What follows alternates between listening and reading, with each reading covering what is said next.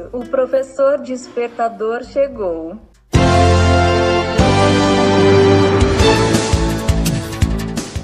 Olá, eu sou o professor Diante Vasconcelos e estou aqui para mais um podcast.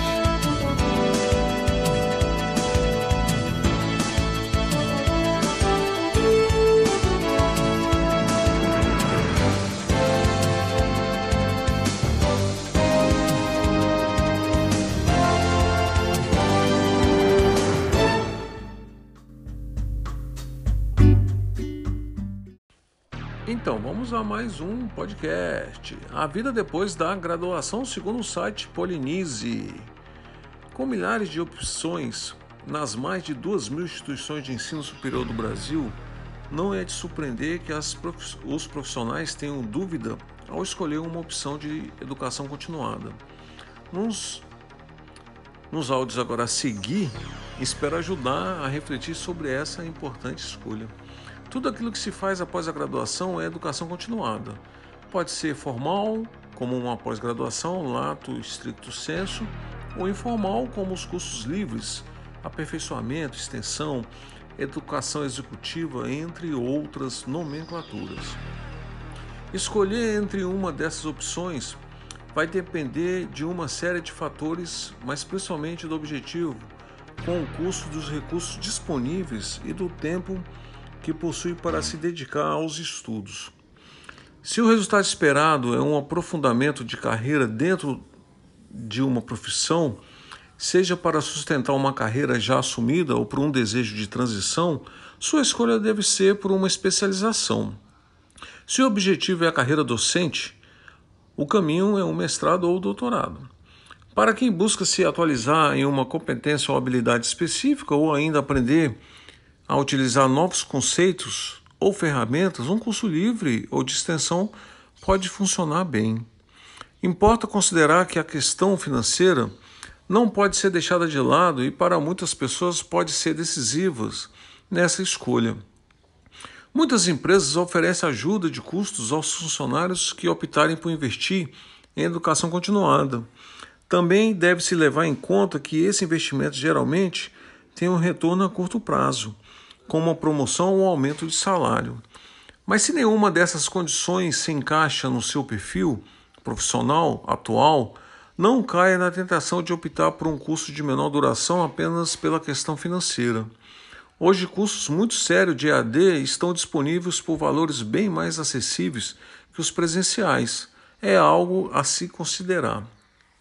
Outro ponto positivo para a modalidade de ensino à distância é o tempo. É o tempo.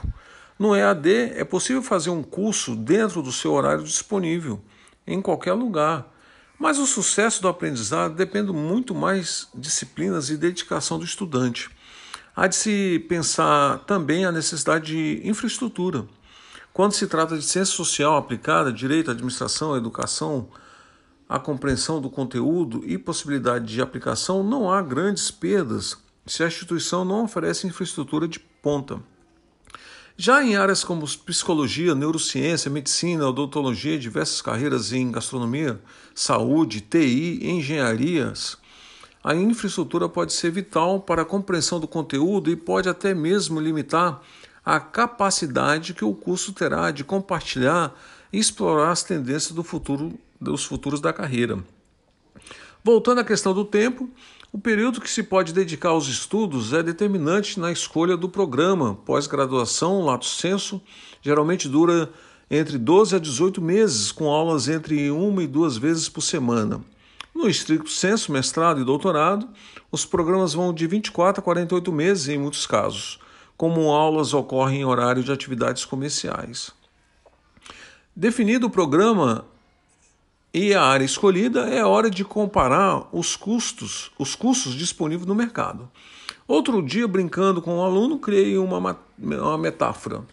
Quando você resolver mudar de carro, não pode sair buscando um carro, pois isso é muito amplo. Defina um ano, marca, modelo, quanto quer gastar e se então e só então passe um comparador.